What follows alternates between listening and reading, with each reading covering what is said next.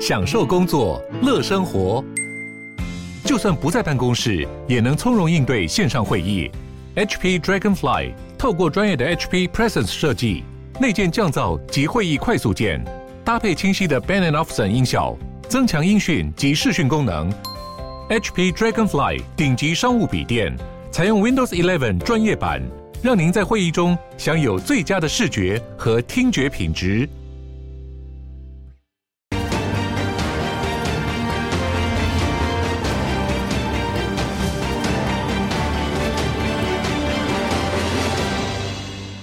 朱立伦说：“我们就是谈谈谈谈谈。”人家说：“哎，人家说 乌克兰已经证明谈是没有用的。”前联电董事长曹新成上广播节目，把炮口对准国民党主席朱立伦，认为他面对德国之声这段采访既糟糕又失败，被外媒封为“台湾阿公”。曹新成不仅呼吁县市首长应该签下绝对不投降承诺书，更点名柯文哲的“两岸一家亲”根本不可行。哎，柯文哲讲说。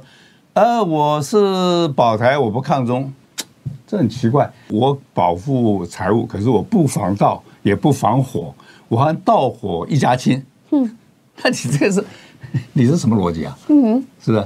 就意思说根本你就不保台。很像满清末年那个那个义和团，涂枪灭洋，口号喊很大声，自称刀枪不入。问题说不行嘛，钱再多都没有用啊，要实实在在的去做事，这才是重点。我只是不喜欢这种浮夸的作风，就是说，啊啊，规刚在那喊口号，这口号治国的哈，然后这种这种意识形态治国，这是我最讨厌的。柯文哲两度回呛，更把黑熊学院比喻成义和团。曹兴诚随即发出声明，怒呛根本莫名其妙，不仅恶意且无知，质疑柯批觉得国防必败才会不敢签承诺书。一个首都市长怎么会对敌人如此亲切？面对蓝白两党亲中媚共，曹新成炮火猛烈，全力宣传抗中保台的理念。中秋节快乐！今天台湾最前线呢，我们要讨论的题目非常多。第一个来看到，针对日前呢这个曹新成所举办的这个黑熊学院哈，我们看到之前呢，这个柯文哲市长就说了，公立黑熊学院啊，称这个黑熊勇士是义和团。来看到今天曹新成他有回应哦，他说你柯文哲无知。恶意，还透露其内心认为台湾的国防是无用必败的。瑞德哥，如果说在很多战争的过程当中，或者是保卫自己的过程当中，如果我们都觉得自己是无用哎，自己是必败的，那根本很多都不用谈了。柯文哲为什么要这么讲啊？因为柯文哲绝对不会是义和团，义和团号称刀枪不入，所以洋枪洋炮还勇敢的执权。虽然他的行为看起来很愚蠢，但是呢，至少他很勇敢。柯文哲怎么会是义和团呢？各位还记得一个场景吗？在一个联访的一个记者会的现场，柯文哲在中间，所有的记者在蹲着的跟旁边，有一个人突然冲进来要丢一个矿泉水，还丢还记得吗？嗯、柯文哲做了一个非常快的动作，咻就躲到下面去了，你知道吗？所有的记者没有人躲，就他一个人就躲下去了啊！所以柯文哲就是这种人，不是吗？好，就是这种人嘛，遇到事情以后，咻了，赶快先躲再说嘛，怕被人家丢水嘛。那么事实上啊。至于曹新成先生，那么他愿意拿啊三十亿出来，其中拨十亿呢来进行这个所谓的训练，我个人是非常乐观其成的啊。为什么呢？因为呢，那么我们一直举瑞士为例啊，举瑞士为例就是瑞士只有一千五百个一千五百个职业军人。二次世界大战可以让席卷欧洲的这个希特勒呢望之却步，不敢攻打，是因为三天之内他可以集结三十五万的后备军人，然后呢，紧接着每个人都有枪都有弹，然后立刻子弹立刻这个反击就对了。为什么？他们的新兵，我们现在不是有人说你要恢复一年啊，恢复这个两年兵役？我再我再跟大家这个等于说呃重新回复一下你的记忆。台湾为什么我们的兵役制度会变成只有四个月？那是因为有一个人要选总统，所以呢，他把民国八十三年才要开始的，还提早到民国八十四年啊。呃，那个人是谁？那个人叫做马英九哦。那么当兵当几年？过去有路易特当三年啊。嗯、那我是当当两年兵，后来啊一年呢，现在四个月。瑞士只要当十个礼拜的新兵，十个礼拜，对，两个多月。但问题是，他的训练不是说你当、呃、男人都要当兵，那瑞女人可以自愿加入。但不是说十个礼拜后你回去了，然后大家从此又幸福过了过了开过幸福快乐日子，不是每一年都要回来踏踏实实、结结实实训练二十天。那二十天就是武装战斗教练，就是直接就是呃，包括打靶干什么的。所以呢，我个人认为曹兴诚先生他他这个计划，不管他的名称叫什么啦，那战机的部分的训练跟射击的训练其实是最主要。但当然，这个民间的活动之外，还需要政府的协助。美国现在要求我们把后备军人这块整理起来啊。过去在马英九当总统的时代，台湾战力是最弱的，不客我不我不我不讳言的讲，就是最弱的哦。那当时他还一度曾经想把两个不一样的所谓的啊蛙人部队呢，要把它合并成一个嘛，大家都群起而抗议嘛。两个海龙蛙兵跟两栖征收大那个那征收大队是完全截然不同的任务，虽然都是水鬼，都是蛙人嘛。那么事实上呢，现在我们今年其实现在开始的这个教召不是有正给到有没有？现在是对的。射击训练增加到二十八个小时啊，教招哦，手枪要打三十五发，步枪四十五发，机枪六十九发，迫击炮三十四发。我跟你讲，那么射在乌克兰的战场告诉我们，战绩很重要。为什么？因为战绩就是你如果到了战场上呢，万一要近身肉搏、城市游击战的时候，嗯，就是靠你的战绩啊，训练很重要，那你就任人宰割了嘛啊。但女人也好，男人也罢，不管是防身术，不管是擒拿术，不管是自由搏击，最简单的方式来保护自己，这是最起码的战绩。当然要训练呐，对，要训练呐。哎，训练会就会了，那上去送死。像我们以前，我在特三十几年前特战部队，我不客气告诉大家了，我只要扳住你一根手指头，我就制服你了，就倒了。但你的前提是我必须先扳到敌人的一根手指头啊，你要有这个本事啊。你以为说一定要什么叶问一样啊，功夫高深啊，咏咏春拳，不是的。战机就是用最简单的方式，然后马上就可以制敌，而且全民皆兵，这曹新成的概念嘛，对，就让你没有办法知道这个女生跟这个小朋友、年轻人，他有这样的一个战绩嘛。另外就是射击训练，这就需要国防部跟大家来合作嘛。你可以让他先接受基本教练，让他来训练这个基本的，呃，比如像学分一样，到了什么样的一个受训了以后呢，就可以让他安排相关的这个射击。这次有很多的女性朋友跟我说，他们最感兴趣的是射击。嗯，所以呢，为什么？因为他们除了读书之外，打那六发子弹之外，一辈子可能都没有，除非当兵，否则没有机会打啊。要当兵才有办法打靶。对，那但是要避免浪费，避免排挤，所以呢，我才刚刚讲过，你不要基本基本教育、基本训练，然后来上课，然后干嘛？你有累积这些经验了以后，就可以让他们来排所谓的打靶，包括点招，不是教招而已，点招还有这些替代役都应该增加，包括战绩跟射击，让我们的后勤部队，让我们的像瑞士一样的强悍。这哪里错了？为什么说他们是义和团呢？于将军，其实曹新成哦，他话讲得很直白，他也很清楚柯文哲市长在想什么。他说，那柯文哲就认为台湾的国防是无用、是必败的啊。他也说哦，针对这样的话，其实回应的就是所谓柯文哲所说的意识形态治国。但曹新成也很聪明，他说，那干脆嘛，叫所有县长候选人都宣誓抗中保台，因为这个抗中保台一下去，谁有狐狸尾巴就露出来。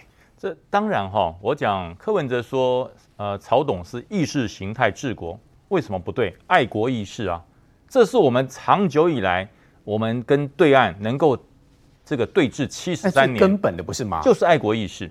那么现在呢，柯文哲把这些爱国意识称为义和团，义和团是什么？神功护体，刀枪不入。那那不代表愚蠢哈，很多人说义义和团是愚蠢，不对，那是信念，只是他的信念错误了。他的信念是无上老母，他的信念是白莲教。真正现在的信念是什么？现在信念是爱这块土地，两千三百万人，台澎金马叫做中华民国，这是我们的信念。如果有这种信念，神功护体，哎，有什么不好？那总比求和团好吧？他说义和团不好，那求和团，柯文哲就是求和团啊。你叫他说抗中保台，他不敢讲抗中，他保台是一定要的。那请问你要如何保台？你要用贵的吗？你要用贵的保台吗？还是要求和保台？还是要委屈保台，还是要舔共保台？我觉得你有一个方式嘛，你讲得出你保台的方式是什么吗？我去跟对方谈，对方要怎么谈？很多人讲曹董说曹兴诚啊，你以前是赞成统一的，为什么现在开始要强调中华民国是独立的国家？曹兴诚讲得很清楚，他说我告诉你，我之前跟对岸谈统一，是他必须承认我是一个独立自主的国家，国与国之间才能谈统一。你看东德西德怎么统一？两个都是国家嘛。最后谈统一，现在中国对于台湾，它不是统一啊，统一是包着糖衣的毒药，它是要并吞，它直接要并吞你。为什么我要这讲的这么严重？它没有统一，统一是好听，两个国家才叫统一。嗯，你根本不把我承认一个国，哪来的统一啊？你一直说我是中国的一部分，既然台湾是中国的一部分，何来统一之有？它就是要并吞，就是要吃掉，就是要把你台湾所有的人再教育、劳改、思想改造。这是真正中国他们内心的这种凶狠毒辣的阴谋，被曹兴诚戳破啦。所以曹兴诚所讲的黑狼勇士，哎，黑熊勇黑熊勇士，他所讲的这些这个射手宝箱射手，我告诉大家，训练的全员哈，这整个我们国军哈战力的全员是什么？训练，训练的核心是什么？射击。整个国军的训练只有三件事情做好，国军就做得漂亮：射击、运动与联系。我的枪射得准。我的每一支步枪可以打到目标。我打完射击完毕，打完这个这个所有的子弹之后，我可以巧妙的运动到第二个位置，然后跟长官回报我的射击成果，然后再行射击。整个作战部队就是射击、运动与联系。那我们需要训练的跟职业军人一样吗？军力有限，民力无穷啊！如果你靠二十万军人跟四十万后备军人来保卫中华民国，六十万人保护两千三百万人，我说句实话。我觉得是不够了，可是如果两千三百万人里面有五百万人具备了保乡保土的能力，五百万人就好，就更坚固啦。对，那我跟你讲，第一线的职业军人，第二线的后备军人，他没有后顾之忧，因为军人在保家卫国所最担心的一件事，就是我后方的妻儿有没有人可以保护他。那如果你的乡土这些人是谁呢？已经除役的，像我们一般的男生，四十三岁、四十四岁，你除役了，哎，四十三岁、四十二、四十四岁，我告诉你，你马拉松还追不上他嘞。那六十岁的男生现在还很强悍嘞，对不对？人家讲说六十岁是阿北，你现在到路六路上去，六十岁是阿北，他会生气。我跟你讲，他马拉松跑得比你还要快。这些已经除役的人，他如果加入了黑熊勇士的训练，他的射击具有基础，他的格斗具有基础。像瑞德大哥，我想你跟他打，不见打得过他。他特勤队出来，你怎么跟他打？所以我就讲。这些人如果加入了黑熊部队，这些人如果变成了神射手，那么我们第一线有职业军人，第二线有后备军人，第三线还有保乡保土的黑熊勇士。对，解放军有一百二十条命也不够用，所以这就是柯文哲嘴中的义和团，这不叫义和团，这叫信念治国，这叫爱国者治国，而不是像柯文哲这种舔共求和者治国，这种人才真的叫做叛国者。台北市所举行的城市博览会呢，被说是柯文哲市长的毕业展。不过呢，也快要结束了，到底值不值得去看呢？很多民众说很烂惨，带你来看。中秋连假第二天，台北城市博览会总算出现人潮，难得盛况。因为这场被誉为台北市长柯文哲的毕业展，到八号为止，十二天下来只有六万人次参观。不仅难看到新竹三百博览会九天二十五万人的车尾灯，更差基隆城市博览会十天一百零一万人次一大截。没想到柯文哲先是质疑基隆博览会数字是真是假，又算金融轻轨从头到尾都是骗局，让金融市长林右昌更不满。满口政治语言哦，胡说八道。呃，这个金融捷运哦，现在每个月哦都在交通部啊，可能要开两三次会以上哦，都积极的在呃进行当中。金融城市博览会，我相信也大大的呃超越现在台北在举办的城市博览会哈，所以请柯市长也不要恼羞成怒。呃，这个基隆的进步大家看得见啊，所以应该是要肯定支持基隆的一个建设。政治的核心是执行力。你说我是政治员，什么随便你？我只问你一句话：基隆捷运什么时候开工？一句话讲完了。啊就是哦，代志我都改过，就是规工安尼讲来讲去，所以常常是哦一个片段，再拿另外再来骗。从城市博览会吵到基隆捷运，林右昌、柯文哲隔空交火，但看在民进党台北市议员眼里，规避议会监督的城市博览会就有问题。好，针对这个城市博览会现场来宾当中，刚淑培议员跟我说，大家拢不必去看了，因为哈，哪公那里乡亲有九亿完工，这会来看，就会去看，所以你这边确定是没去看哈？没有。了解，待会我们听听看明玉姐怎么说。好，明玉姐说她有去看。那去看之后呢？你很失望是这样吗？嗯，呃，因为这个城市博览会哈，呃，这个有两个重大的意义，一个是那个柯文哲号称他的毕业展，因为他号称他有很多的政绩哦，包括什么轻盈共居啦、下水道啦、碳排啦，这些都有得奖啦哈。那第二个这个就是黄珊珊，他为什么他就是说他想要在城台北城市博览会办之后，他正式辞职投入选战，所以可见呢，柯文哲把黄珊珊跟黄珊珊都把这个台台北城市博览会看得非常重要。好，那代表他们一个重要的政绩嘛。但是你去看哦，他们而且他们花了将近一亿元哦，包括他动用了八千五百多万的预备金，跟各个局处一千三百多万的业务费，所以加起来花一亿元。所以你会对这个台北城市博览会，你几马开啊？然后呢，你又号称是自己的毕业展，你又号称你有这么多的政绩，你是不是会很想去看到底是办成什么样子？需要必须。坦白讲，我为什么我说失望？第一个哈，你去他他就是很，我的朋友形容的比较贴切了。他说哈，是连那个连科展都不如，就是科展，人家科展学校的科展，你可以想象吗？就是你会不，我我先举基隆的城市博览会，或是那个新竹的城市博览会好了。新竹城市博览会，譬如说他还有教你什么米粉的制作，因为号称米粉之都嘛，你可能他跟你互动啊什么的哈。他触鼻。对，比较粗，而且他还有那个就是。譬如说，它还有这个接驳车可以带你去各个这个呃那个巷道去绕。但是呢，我们的这个台北城市博览会，它就是在花博的这个主场馆。那你进去呢，你可以看到基本上都是壁纸，都是壁纸或者是模型，一个一个的模型。比如轻盈共居，他就给你看一个模型，或是看那个整个壁纸啊，就是它上面就简述说柯文哲做了什么，做了什么。下水道也是给你看一个模型，然后看那个壁纸，你就走过去看到一堆的壁纸跟模型。好无聊哦，就科展啊。所以。我对我说，我说就跟学校的科展是一样的，那你就不能了解说为什么第一个他要花到快一亿元？哈，为什么花那么多钱？对。对，就是交问啊，大图输出贴一贴就好了。嗯，而且它就是两个机器人，然后两个机器人，然后就是在门口打招呼，然后也没有什么互动。那所以你第一个互动性很少啦，第二个就是说你就是只能就是很很制式的这样看一看。好，那第三个呢？柯文哲一，因为我们他人人数很少哦，因为他说十二天只有六万人次入场。那柯文哲本来是讲说他可能寄望这个中秋连假哦人会多一点，因为外面还有一个美食展什么的，就没想到呢中秋连假台北变成空城。嗯，所以这几天我。我有朋友又有去，就今天呐、啊，整个完全是没有人的，今天都没有人哦，就没有人。坦白讲了哈，就第一个人潮少是蛮拉惨的，第二个你那个就说，如果你这么拉惨，大家去看，然后评价又这么低，嗯、所以我会觉得说整个效益是不高的啦，无聊了。如果说你一些好笑或被骂的，说不定人还愿意去去去嘲笑一下。对，那我最后要讲的是说，其实我觉得议员还可以去监督，因为他整个是他的毕业作。那你是那个呃花博的展览会馆哦，他连地面的那个那个。水泥地啊，都龟裂掉了。哦，对，所以你就说硬体设备也很很奇怪，然后再来就是里面的这个主题看不出来，就说整个台北博览会，你到底想要呈现什么？你的政绩的话，不应该只是用那个壁纸或是用模型来呈现。这个是我我认为说这个花了这么多钱哦，这个落差的一个原因了哈。那回过头来，我觉得说刚刚讲到曹兴诚这件事情哦，我觉得柯文哲有点不厚道。因为他把黑熊学院跟义和团呐，你来做一些类比，我觉得他没有去了解人家黑熊学院到底真正在做什么哈。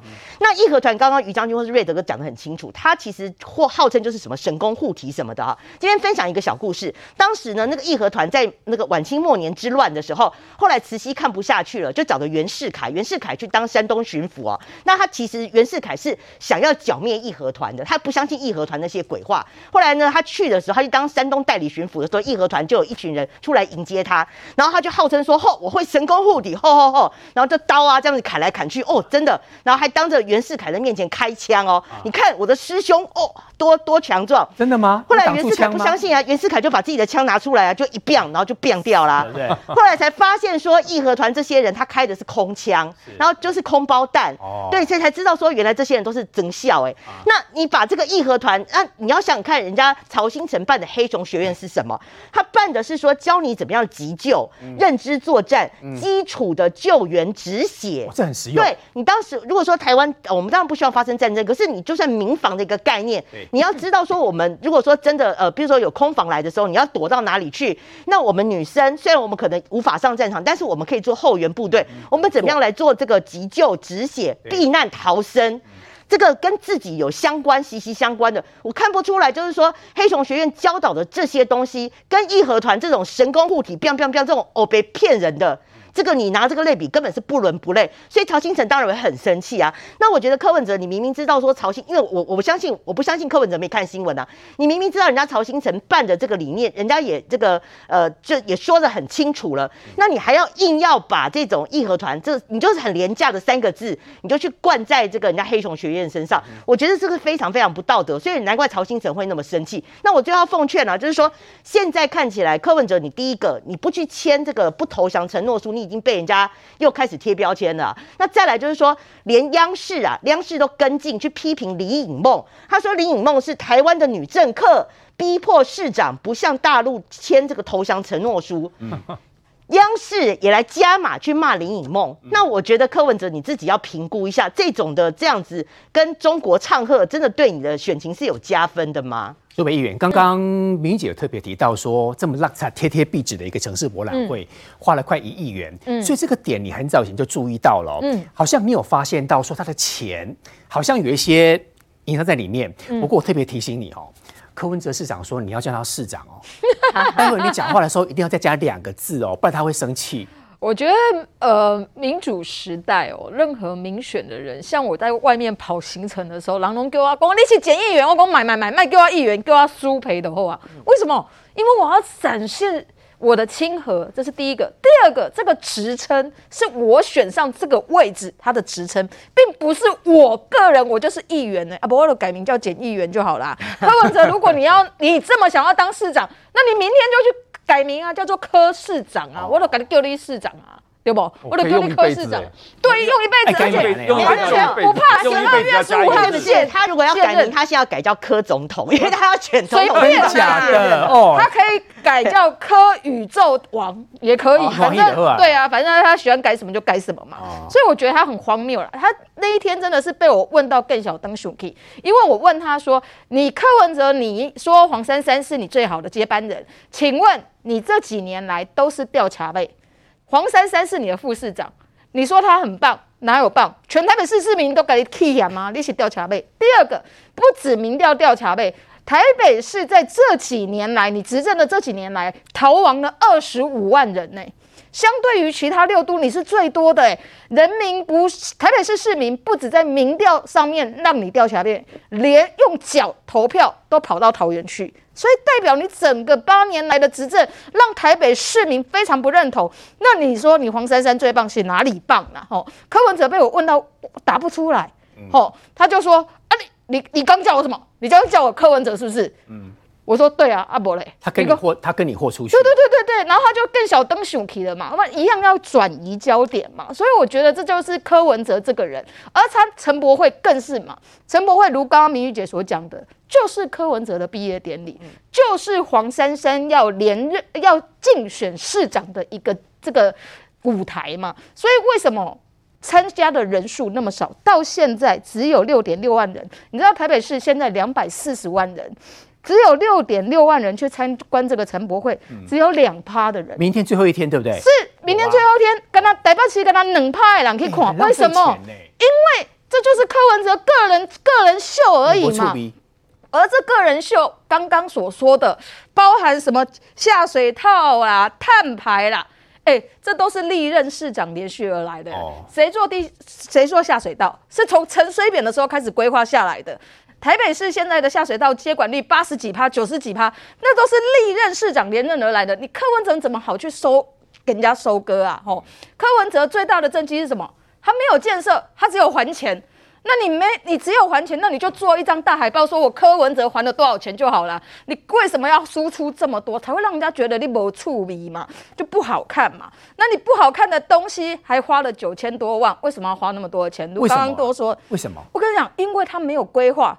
他来不及做详细的规划，所以他可是他一定要办，所以让我赶紧丢管给啊！哦、你在很短的时间必须要把这个、嗯、这个典礼办起来，嗯、人家就说你那么赶，我要帮你做这么多的事，连英文都会翻译翻错了，哦、所以我当然给你丢丢管给啊！嗯、所以连台北市的市民都不愿意去，连议会你知道吗？陈博会就如刚刚主持人所说的。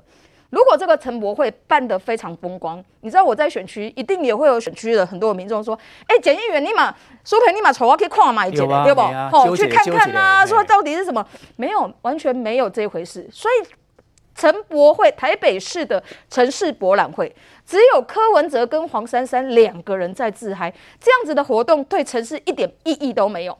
花了八千万的二倍金，后来我还查得出来说，除了这个二倍金之外，藏在十三个局处里面的业务费，哎，业务费是你告诉我你要做什么业务，我同意编给你的。啊。他把这业务费全部挪来做陈博会。啊，把别人应该给不同局处的钱拿去做陈博会，比如说应该是教育局里面对小孩子的教育经费拿来做陈博会，啊、对。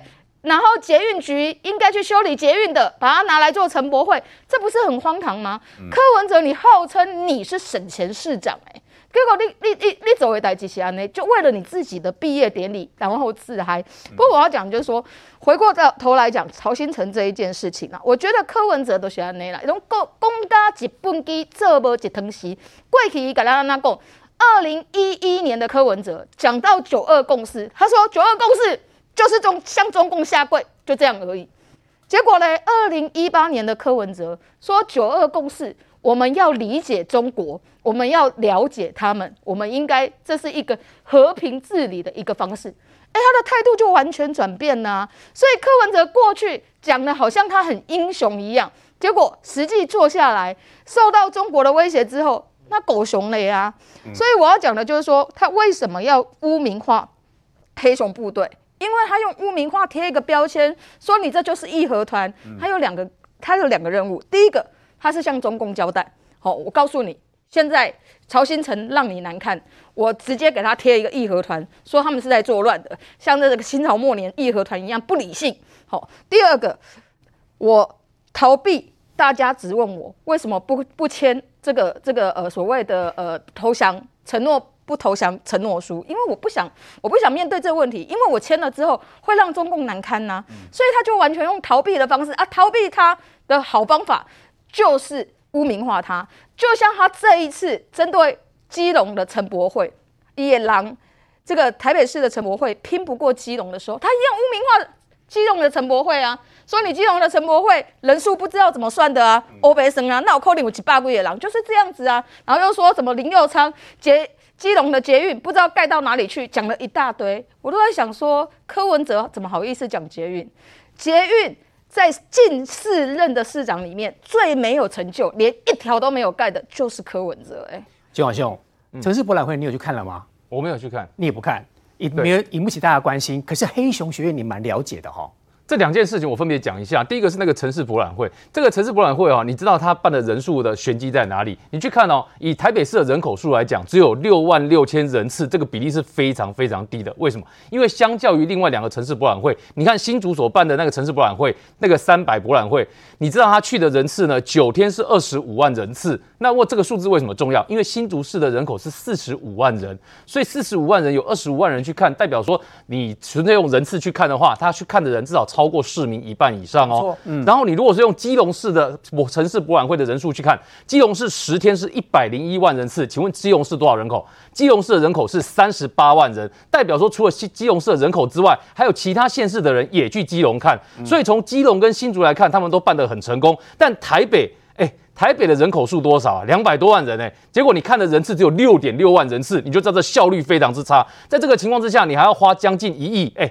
同样的数字告诉大家啊，新竹我们刚刚讲。超过新竹市一半的人口人次哦，有去看过，他办了多少钱？新竹市是办五千四百万，一半左右。台北市的一半左右。嗯，基隆市是花多少钱？基隆市我们刚刚讲说它是一百零一万人次，那按照基隆市的人口，它是基隆市人口大概将近三倍左右，两倍多。那他办的是那个金额是多少？四千万左右，更少，更少。然后台北市花了将近一亿，但是实际看的人数只有六点六万人次，这个比例哈，你用效益来看来讲，台北市这笔钱哦，其实是花。的相当的冤枉，所以以这个城市博览会来解释的话，柯市长的这个我们说他的这个以这个城市博览会业绩来看，毕业成绩来看的话，其实是很不理想的。那再讲黑熊学院这件事情，柯市长看起来呢，他是不知道黑熊学院的内涵，所以他故意把它混在一起讲。我们给大家简单看一下这个黑熊学院呢，其实他在讲的哈，他的课程来大家看。这重不重要？因为哈，这个主办的沈博阳老师他们呢，他有个概念，他的概念就是说，如果一旦像发生战争的状况，百分之九十以上的非战斗的人口扮演很重要的角色，因为这些人要负责干嘛？负责引导疏散逃难呐、啊，负责比如说做后援的那个医医疗救治的工作，因为你只靠医护一定是不够的。所以你看它里面的课程里面包括这个所谓的止血啦，一些简单的医疗教学，包括避难的部分，包括甚至发生急难这种灾难发生的时候，请问你的手机如果大量连线连不上的时候，你要怎么办？你要怎么通讯？这些就是人家黑熊学院在教黑熊勇士要学会的课程，也就是除了他本来要训练的三十万的神射手之外，他的三百万目标要设定要学教会的是教这些课程，教你一旦发生急事的时候你要做，为什么要做？各位，这其实很大哦，是来自于乌克兰的教训，什么意思呢？乌克兰这次战争里面，就乌克兰就是因为二零一四年俄罗斯并吞克里米亚之后，建立了很庞大的民防的概念，所以这次乌克兰人呢。很多哈都是临时哦，他们自己的民防部队呢去救人、去救援，所以这个你说重不重要？当然重要。那它跟义和团是一样的吗？当然不是嘛。义和团就是一个反科学。可是我们在谈的黑熊学院在教的课程，那个是科学的课程，告诉你发生灾难、发生战争的时候你要准备哪些事情。所以。这就是柯文哲市长在这里面反制的地方。当你把人家科学的事情解释成为说这叫意识形态的时候呢，那对不起，那柯市长过去你在主打讲说你是科学治理，那这件事其实你跟骗人是没有不一样的。所以反过来说，曹兴诚创办人哦，连连创办人他所提到的黑熊学院里面的这一些部分，其实他是非常的具体，在告诉你说台湾要怎么保护自己，要保护自己，借鉴乌克兰，把你庞大的民防建立起来，那个才是他真正的黑熊学院。稍后带你看到是乌克兰战争最新的进度，很多时候我们都忘了它哦。这个礼拜以来呢，乌克兰用闪电的方式光复了上千平方公里的土地，是不是因为冬天快到了，向乌克兰集结出的力量，想要力挽狂澜？而且很多专家说，事实上乌克兰现在希望再次的燃起了。还有包括台北市市长、桃园市市长，稍后回来。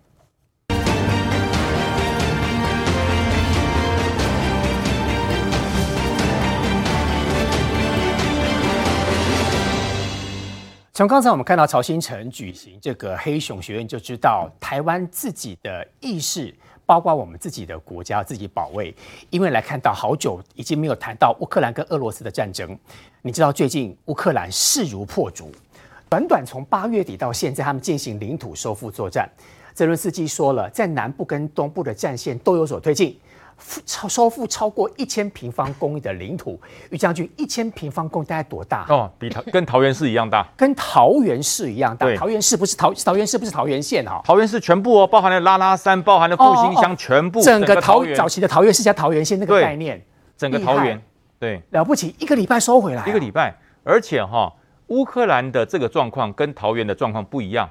桃园是有山坡有河川，它乌克兰是平原呢、欸。哦，它是整个乌南的地方，包含了一九亩那整一块战略要域。一九亩拉回来了。对，一九亩，它整个把它抓回来，抓回来之后，就等于说俄罗斯一直引以为傲，说我可以把乌东、把顿巴斯给吃下来。嗯，当时我们讲过很清楚，要吃顿巴斯，先控制一九亩，一九亩拿回来了。嗯，一九亩拿回来了，那大家就知道了，那一九亩拿回来，乌东就完蛋了。嗯，所以俄罗斯他在上个礼拜。把所有的战车、弹药、火箭弹、反反坦克的这个飞弹全部丢在河里面了、啊。当时我看到这个影片，我吓一跳，我说：“哎，人呢？为什么俄罗斯把武器丢在河里面？因为有武器就会被狙杀，所以干脆武器丢了，人跑了。等于是投降的。这投降，中将都换了中校的制服了，你知道吗？中将换成中校的制服，那个差级差等级差好几倍哎。他怕被俘虏的。对，因为被抓到中将。可能会很惨啊，所以他换中校，就是我是个小营长，你不要为难我。但一看到脸，你不是中将吗？你怎么换成中校了？所以乌克兰很厉害哎，撑得很厉害哦，了不起。乌克兰能够撑到今天，我我我讲嘛哈，这就跟台湾的人民的心房一模一样。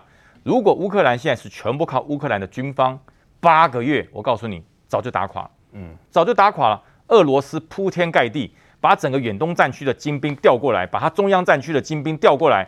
从克里米亚往北，从顿巴斯往中这样压缩，压缩了八个月，最后没有压缩成功，哎，被人家反包围，被人家反收复了一千多平方公里，一千多平方公里是这个礼拜而已，他之前还有，之前还有很多，只是我们都忘了他而已，大家忘记了，大家记不记得这个泽文斯基说，我们有计划可以在年底收复克里米亚，嗯，当时全。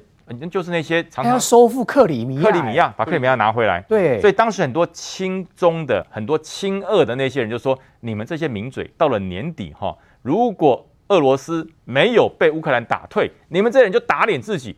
现在谁打谁的脸？现在伊久姆都拿回来了。现在泽伦斯基说，我们后面还会继续的按这种进度往前走。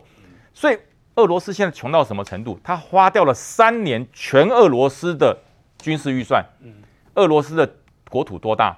俄罗斯的部队有多大？三年的预算花在乌克兰这块地方。然后呢，后面有没有钱？没钱了，没有钱了，怎么办？跟北韩要。现在这个普丁跟小金小胖说：“哎，支援一点子弹吧。”北韩会有钱可以给他吗？北韩说：“我也想给你啊，我也很穷啊，我也缺啊。”那怎么办？对，你要不要跟习近平讲一讲话，请习近平支援你一下？会吗？对，习近平说：“你要弹药可以，我给你肥料啊，因为肥料肥料里面你可以提炼出火药，对不对？对，你要枪弹可以，对不对？我没有枪弹，我给你黄豆，反正他就是我要东，我给你西，我要枪。”我给你黄豆，那就给他软钉子碰，不是吗？对，可是呢，普丁就说你要这样玩，是不是？好啊，你出国的时候我就跟你蹭在一起，所以他跟习近平的会谈是谁发布的？是普丁发布的，习近平不敢发布，所以我就想这两个难兄难弟说要结合成邪恶联盟，邪恶联盟各怀各怀鬼胎啊！现在普丁现在在乌克兰翻了个大跟斗，真的是翻了个大跟斗。那么俄罗斯的这个状况，中国看到没有？中国看到没有？中国、俄罗斯只是渡一个北北顿内次克河，就已经被打趴成这样子，遍地是这个横尸遍野。对，你要渡台湾海峡，所以普丁是用俄罗斯的实际的战力，让习近平看一看。你不要老说大话，你不要笑俄罗斯差。等到你要进犯台湾的时候，我会帮你啦，我会帮你啦，嘿嘿，会帮你。所以说，现在习近平心中应该有个底了，渡个。北顿内刺客河都这么难，我要对个台湾海峡，我要过个台湾海峡怎么办呢？只好用个方式，找台湾的内应，直接内应，从内心内部来瓦解我们的心防，这样子习近平就更轻松，他就看到这个俄罗斯的状况，俄罗斯就是没有办法从乌克兰内部来做内应，他没有够力的在地协力者，所以导致乌克兰全民国防抵抗到今天八个月打不破，斗不破，而且让俄罗斯自己越打越弱。简秋瑞的歌，八个月来哦，我们看到其实中国应该不会帮忙俄罗斯啦。那现在他也没钱嘛，没有钱，其实很多事情根本行不通的。最主要是士气啊，为什么呢？因为很简单呐，两个月以前我在本节目特别强调啊，强调什么呢？乌克兰反攻的话，一定会拿两个地方，一个是赫尔松，也就是俄罗斯唯一拿下的大城，全部被他拿下了赫尔松。那么也有人说是科松，那还有刚刚刚刚这个于将军讲的呃这个伊久姆啊，为什么？一个在南部，一个在东部。那一九五非常重要，一九五是你如果进可攻，退可守，那个地方是替俄罗斯守住他的这个顿巴斯地区，也就是卢甘斯克、顿涅茨克。但是呢，对这个乌克兰来讲，他的基辅啦、哈尔可夫要往前攻，还是两边对峙，就在这个地方。你看吧，拿下来了吧？你不要小看这一千多平方公里啊，一千多平方公里想拿下来没有那么容易，尤其是你的所有的装备。科技都远逊于这个俄罗斯的情况之下，很实际。哎，其中在赫尔松，已经俄罗斯军队两万多人被切成两块，已经被三面包围。很可能被全歼呐，要不然的话就全部都投降啊！我跟你讲，刚刚刚刚不是讲到那个冒充中校的那个中将吗？俄罗斯是我跟你讲，普丁莫普丁现在哈，大概下个礼拜见了这个习近平，一定想跟他讲说飞弹啊，飞弹啊，飞弹啊！问题是习近平不敢给飞弹啊，现在一给飞弹，马上被经济制裁的话，他划得来吗？欧盟跟美国的经济来下去的话，中国现在自己都缺钱了嘛？中国也会被经济制裁。现在的中国都缺钱到你把钱放银行不给你，连提款机都直接把你调走，都变成这个样子了嘛？钱不够，没钱了，现现金不够了哦，所以呢，事实上，那么刚刚于将军讲那个重点，如果都是靠乌克兰的这个正规军，我跟你讲，乌克兰早就战败了。乌克兰正规军不是他的对手，虽然他的特战部队在英国跟美国的特种部队的这个训练之下表现不错，但毕竟要跟整个呃这个等于说北极熊的这个相关的啊战斗民族的俄罗斯来比，他还是没有办法赢他。但是名利无穷啊，记不记得那个所谓的这个相关的这个无人机去轰炸有没有？这些全部都是平民。这些指挥无人机去炸的这些人，全部都平民，而且很多是年轻人，三十个人，三十个人一个一个一个一个单位坐那个机车啊，然后呢再到前线去，然后大概几隔个几公里去炸，去这个探勘嘛，这些都不是正规军嘛，名利无穷嘛，这个为什么就可以结合回来讲说，你今天柯文哲讲说啊，这个黑熊部队好像是义和团是吧？我问你嘛，警察有没有义警？我请问你，那消防人员有没有一消？有。那台湾的救难单位那么多，一百多个都靠民间去救，他们的相关救难单难道就少于我们所谓的消防弟兄吗？不是嘛？因为他们经验很丰富，为什么平常有训练嘛？等等嘛，同样的道理嘛。你把平常的这些哦，这个啊，不管男女都一样哦，你来教他们啊，包括战技，包括急救啊，包括甚至于包括毒气，如果攻花生化战的话，你该怎么办？你什么都要学。然后紧接着还有机会再学射击，对不对？再学其他的。我记得于将军讲过嘛，我们台湾的这个铁皮屋也好了，还有透天处也好，大楼特别多。你中共的九九式坦克真的来？哦，你的这个坦那个真的来的话，我躲在我的大楼里面，窗户里面，砰的一枪，棒的一个，直接打出去，标枪飞弹就把你老公的九九四给给端掉了嘛。嗯、同样的一个道理啦，所以不要看不起人呐。那么，那么俄罗斯之所以会藏这样的一个败仗，都必须去向小老弟中的小老弟，这个呃金正恩去求所谓的子弹、炮弹跟火箭弹，会有嘞。所以问题问题真的不够嘛？他不能去调北北海舰队，也不能去调太平洋舰队。为什么？你调了这边以后，那那边又得补啊。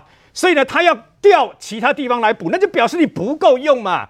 然后最后，那么稍微岔题回去之前刚刚的这个第一趴的话题，为什么呢？柯文哲在明天花了九千多万块一亿，民脂民膏，明天戛然而止，全部烧光了，就一亿就没了。嗯，明天到明天结束就没了嘛。嗯，你知道一亿可以做什么事？一亿，不要说台北市的公厕可以七千两百个这个公那个公共公共厕所的马桶，全部可以装满免治马桶了。连台双北市所有的厕所、捷运站所有的厕所，还有包括机捷所有的厕所，全部可以装免治马桶。为什么这样讲呢？各位你要知道一件事，请问一下，柯文哲所推出来的爱将前副市长黄珊珊，来自于那个内湖跟南港嘛？南港公园的厕所坏掉了，玻璃也坏掉了，已经多久几个月没修？然后呢，内湖的这个等于说港前跟相关的这个公园呐、啊，里面的也是面临同样的状况嘛。你还说还有那个脸说一天巡四次，一天清理四次，你连这样的事情你也知道是管理哦。黄珊珊今天也说厕所最重要是管理，那你自己到底有没有到台北市的公共厕所去？没落实不是吗？台北市的公共厕所就是有味道，很简单嘛，就是不好用。不然的话，你到那个高铁去，你去比较看看，你知道吗？高铁是全台湾所有的公共厕所里面最棒的。我我讲完全靠良心话讲，是啦，你知道吗？高铁是，所以你要去检讨、去反省嘛。你不能最后一名的，你就讲说，呃，这个其实已经做的不错，你要做的更好嘛。你看乌克兰人为什么会今天让人家敬畏？为什么美国给他超过新台币三千多亿的军援？因为很简单，因为乌克兰勇于跳出来捍卫自己的国家嘛。现在有人要训练我们台湾的人民。为什么你会泼冷水说人家只是义和团呢？是不是乌克兰即将要光复呢？美国要再支援乌克兰两百零八亿，俄罗斯控诉说威胁安全，要求公开召开安理会。稍回来。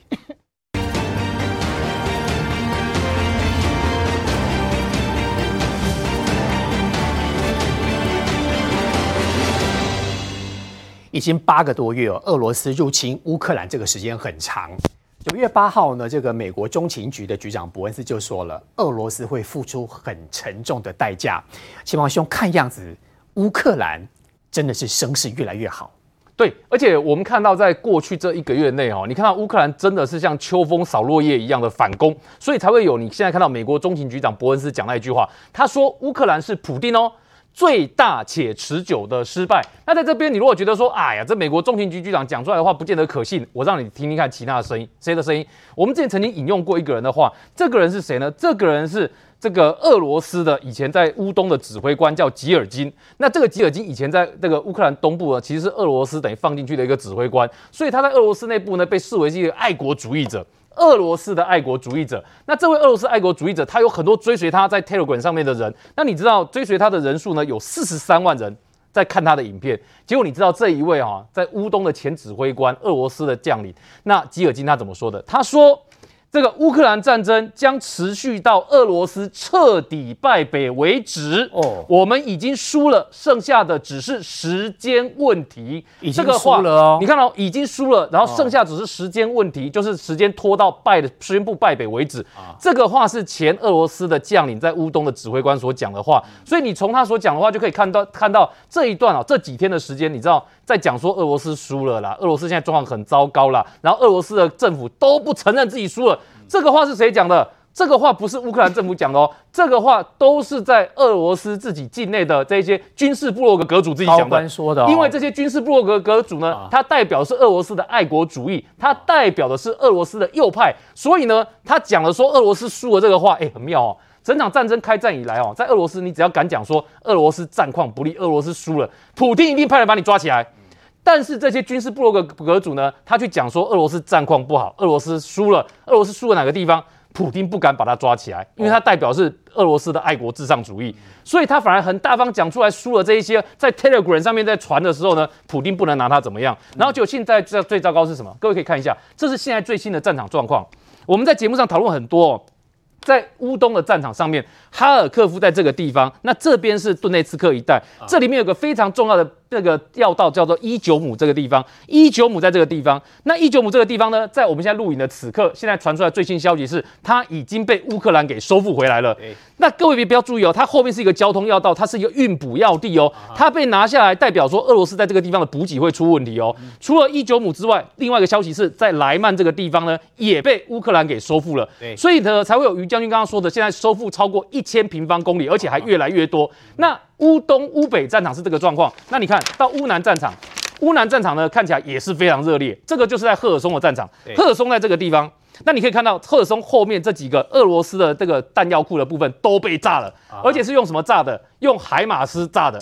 所以你看，美国给的海马斯炸的，对，海马斯多管是火箭炸的。所以表示说，海马斯去了之后，我们就讲这个武器哈，这个之前大家对它不认识，但是透过乌克兰战争里面看得非常清楚哦。俄罗斯被打到几乎是没有还手的余地啊。赫尔松也收回来了，赫尔松收回一大部分，现在就只剩下这主主要的区域的部分。那这就是妙的地方。当大家都以为乌克兰重点要收复赫尔松的时候呢，乌克兰反而在这个时间炸完了一圈之后呢，先不动作，结果反而是在乌东的一九五一带动作。所以刚刚我们所讲的那一位哈，就是中将伪装成是中校，就是这一位，就是俄罗斯的这个西部集团的指挥官，叫做安德烈西切夫上将。这一位上将呢，他是什么？这一位中将哦，他是什么状况？他就是呢，他的这个军队哦，已经被打得乱七八糟，看起来已经快要歼灭的时候呢，他就穿着这个中校的服装跑出来，结果被俘虏，因为他是想逃的。所以呢，后来呢，这个乌克兰一开始第一时间抓到他的时候呢，还不敢相信呢，然后做了很多的比对之后呢，才发现哇，这不只是一个中校啊，原来他的身份是中将啊。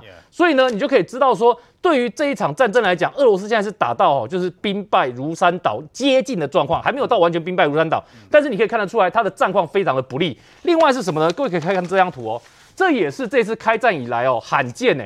什么叫开战以来罕见？这是德国之声的报道，报道什么呢？你看，他报道说。俄罗斯的地方的议会哦，这个莫斯科的代表，然后继圣彼得堡代表之后呢，开始有地方的议会在呼吁要干嘛呢？呼吁俄罗斯联邦总统说，叫他要怎么样？我们要求解除你的职务，因为你已经阻碍了俄罗斯的发展。哎，俄罗斯地方议会的代表竟然主动对普京提言，你要想说。之前呢，你只要反抗普丁的，跟普丁意见不一样的，对这场战争有意见的，他都把你抓起来。结果竟然会有这个俄罗斯代表讲说，我要把